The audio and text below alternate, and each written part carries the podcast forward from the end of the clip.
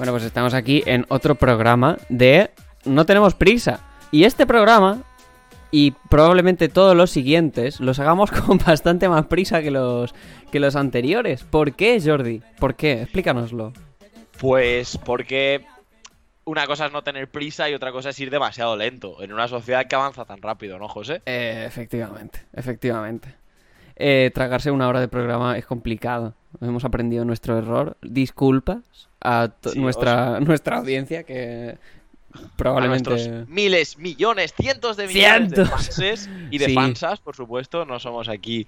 Y nada, y vamos a hablar, para empezar este programa, vamos a hablar de las elecciones en Estados Unidos y, José, ya tenemos candidata a la vicepresidencia de los Estados Unidos por parte del Partido Demócrata, Kamala Harris. ¿Quién es Kamala Harris? Cuéntanos un poquito. Kamala Harris. Bueno, pues Kamala Harris es una senadora por California y que fue Attorney General también en California.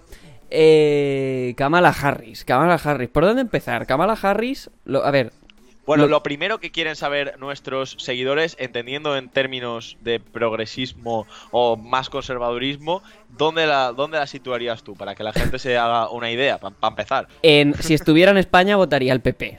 O sea, Kamala Harris en España sería del PP. ¿No ¿Vale? O sea, no hay ninguna PSOE? duda. No, no, no, no. Para nada.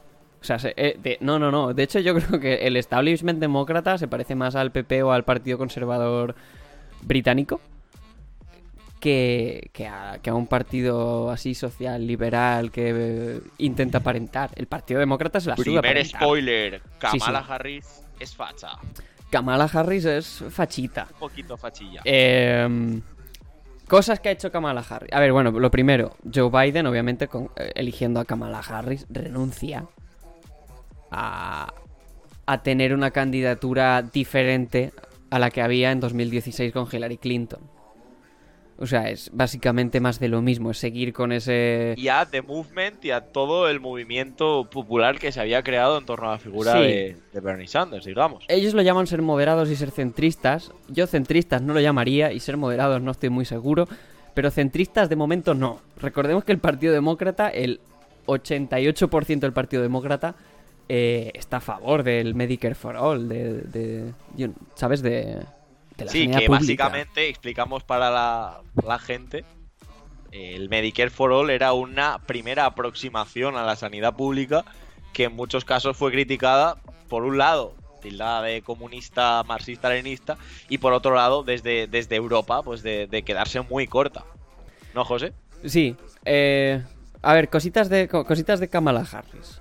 Eh, apoyó a Trump cuando quiso escalar la guerra en Siria. No sé si dice escalar en español. Escalating. Sí, bueno, cuando ¿Sí? se lanzó a la bueno, guerra sí, siria, sí. sí, bueno. Ya sabes, eh, echar leña al fuego. Eh, votó para. Votó los presupuestos de Trump, los presupuestos militares de Trump. eh, dos veces. Sí. Votó una ley que venía a decir algo así como que forzaba a las escuelas a entregar a los estudiantes sin papeles al ICE, que es la policía de los, de los inmigrantes, ¿no? Es como, eh, si te pilla el ICE, te coge y te deporta y adiós. Que, que- el- bueno, la ley que votó era eso, forzaba a las escuelas a entregar a, a niños indocumentados y separarlos de sus padres en plan, dale, a tomar por culo. Eh, bastante feo. Eso yo diría que muy PSOE no es. Es, es un poquito, está- es un poquito más Vox incluso.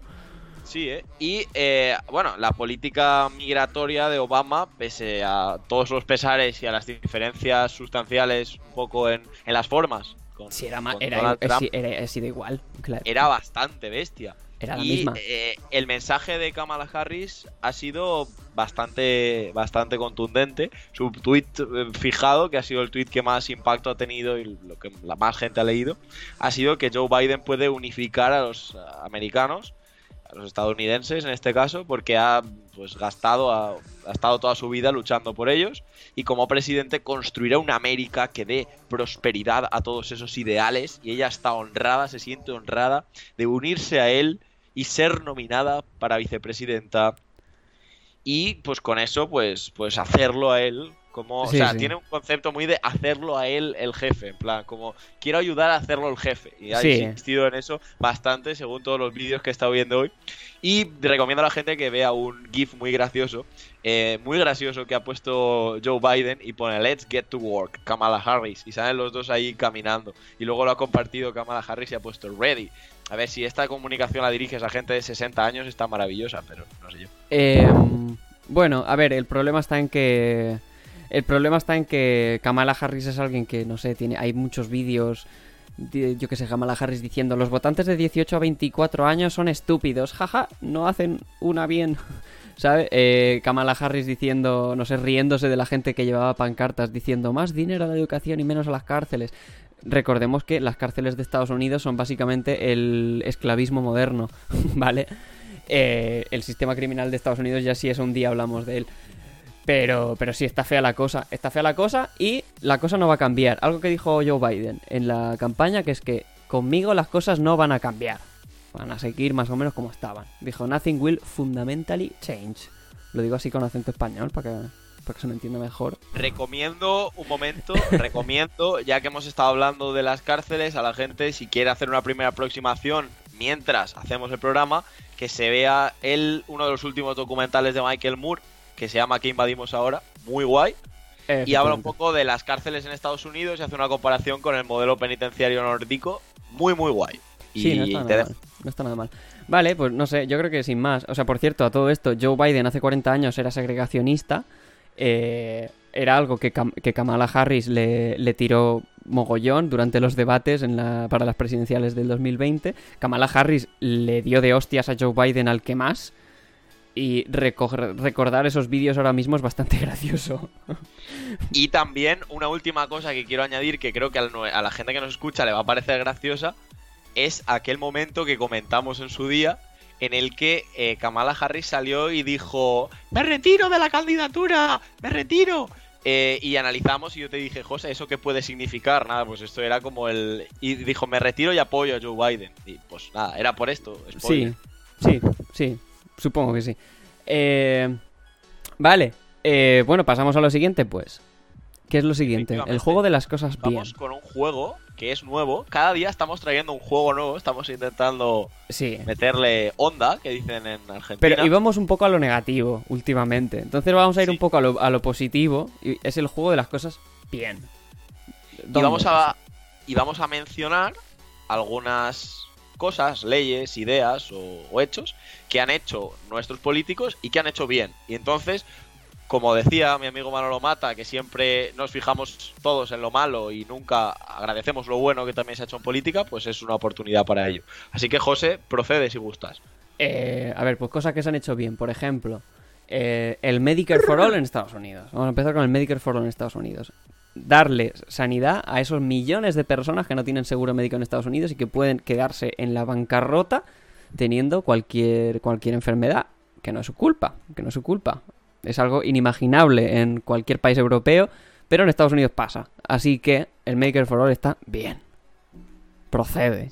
¿Seguimos o procedo? Sí, sí. Bueno, eh, yo quiero hablar, siempre hablamos también de medios de comunicación, en el programa que, hicimos con, con Martín, que pronto supongo que subiremos, hablamos un poco de eso.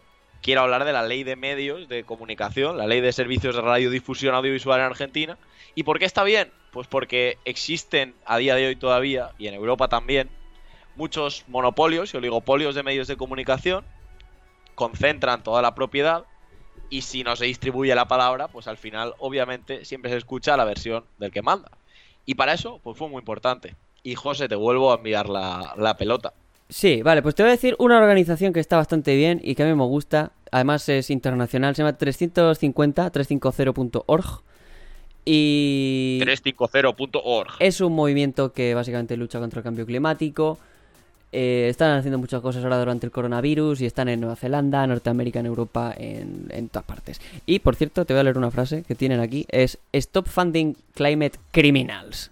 O sea, deja de darle dinero a los criminales climáticos. Lo cual es bastante hardcore y mola. Eso que hacemos, sí, sí, de, de no, de intentar no sentirnos culpables cuando y- y donar al final dinero a este tipo de organizaciones, también podemos estar pues perpetuando todo esto. Así que muy importante. Pues yo voy con, una cosa que pasó en la comunidad valenciana, que ha pasado en otros lugares de- del Estado español y que también ahora puede que pase en estos tiempos en Madrid, y es que para hacer una oposición hay que hacerlo, como lo hizo Mónica Oltra, saliendo con una pancarta, con una camiseta o con lo que haga falta a decirle a los chorizos que son unos chorizos. Y hasta que la gente no obtiene y no tiene la conciencia de que le están robando a manos llenas y de que hay una alternativa, nunca vamos a construir nada. Así que mi aplauso para aquí, desde aquí a, a Mónica. Eh, Yo te voy a dar uno más. Eh, Errejón. Errejón porque el ya están tiempo... los putos errejonistas de mierda. El tiempo le está dando un poquito la razón. O sea, es verdad que, que no tiene un barco, tiene una lancha motora con motor Toyota, pero el barco en el que estaba antes se hunde y yo creo que supo verlo. Supo verlo y además... Y, eh, eh, ojalá en algún momento haya un barco parecido al que había en 2015. Pero bueno. Se están volviendo, ya que yo estoy en horario de late, na- de late night, eh, se están volviendo un poco izquierda hundida, ¿no? Sí, sí, sí, es, es- pre- precisamente sí. Mira, eh, me gusta el símil porque hablando de barcos, pues... Eh, vale. Pues toma. ¿Tienes Y algo por más? último, Sí, me estoy leyendo un libro, una conversación de Jacobo Rivero, profesor universitario, con y, y periodista, con Pablo Iglesias, 2014, me, la, me lo re regalaron y estoy disfrutando mucho con ese discurso que tenía Pablo, así que desde aquí siempre estaremos dispuestos a que vuelva, a que se dé cuenta y a que Es que somos nunca de- es tarde para nosotros somos nosotros somos de, de de Podemos. Nosotros somos de Podemos a tope. Somos fans de Pablo. Somos fans de Pablo, el, el de hace tiempo. Somos, somos fans de, de ese Pablo Ese Pablo era la hostia. Ese Pablo es un ídolo, un icono. brutalmente, sacudió brutalmente el espectro político en España Sí, y lo hizo muy bien y, y hay que aplaudirle y para, para que no, para que siempre nos, nos van a decir, eh, no sé qué. No, oye, aquí no, que la gente lo sepa. Ahora, queremos que vuelva ese Pablo que te Sí. reventaba en un debate electoral.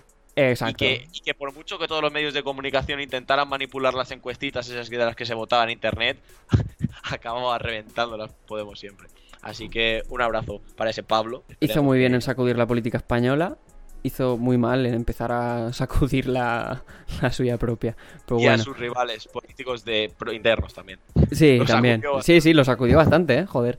Eh, vale, ¿qué es lo que tenemos luego? Cosas investigatorias. Has estado esta semana haciendo un trabajo exhaustivo. Ahora vamos a poner a- un pequeño vídeo, ¿no, José? Cuando sí, vamos a poner el, vamos a poner el vídeo. Lo pongo, lo pongo ya.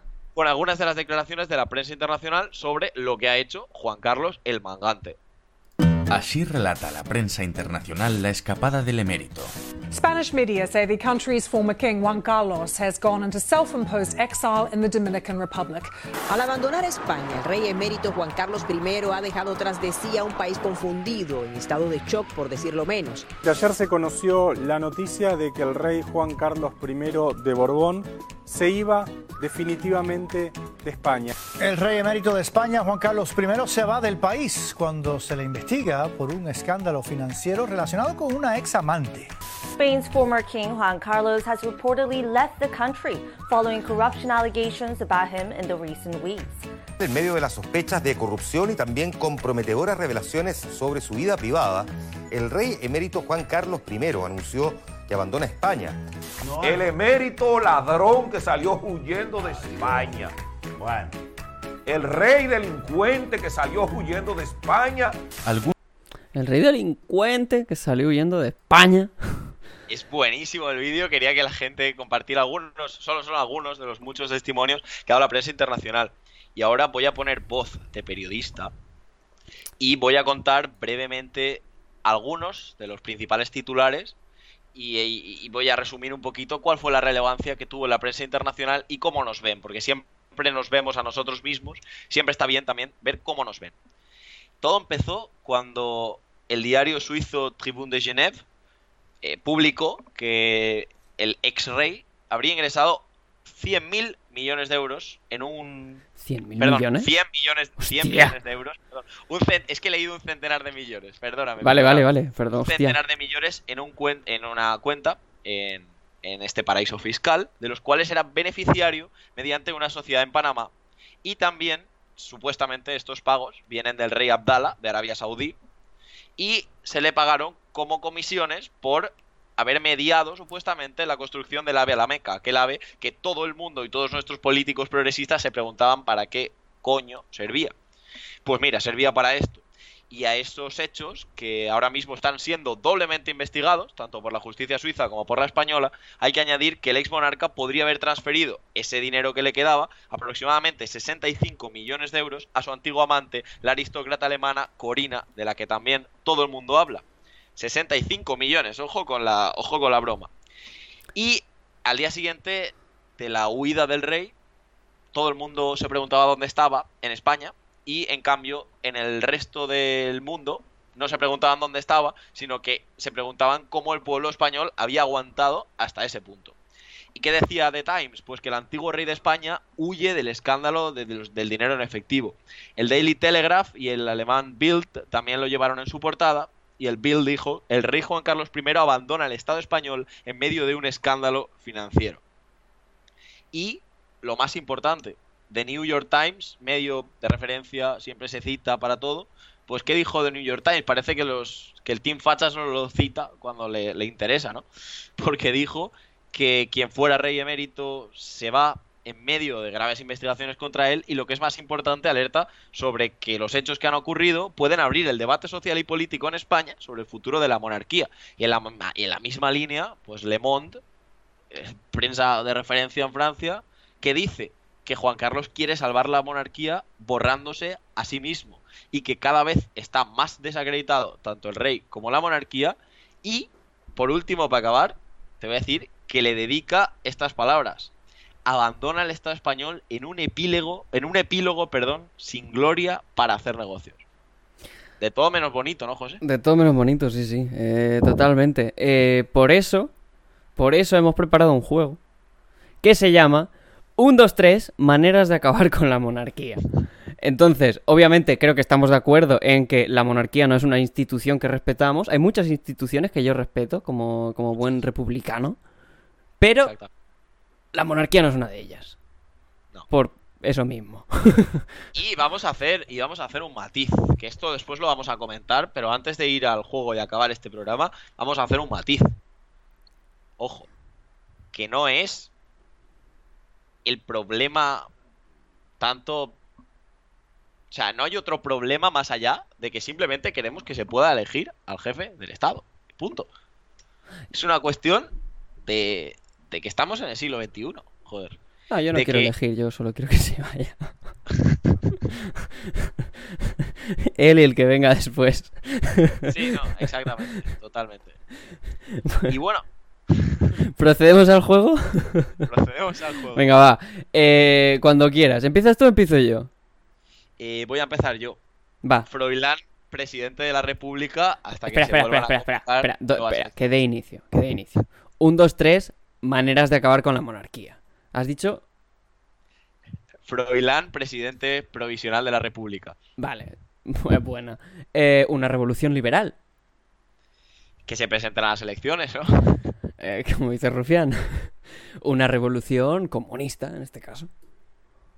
Una república intergaláctica, ¿no? Como la de, como Un- la de Star Wars. Me mola. Un referéndum. Un referéndum. No está mal, ¿no? No está mal. ¿Tienes alguna más? Está guapo ahí, con sus urnas, con sus... No, no, yo... Me ha Yo propongo, propongo también la guillotina.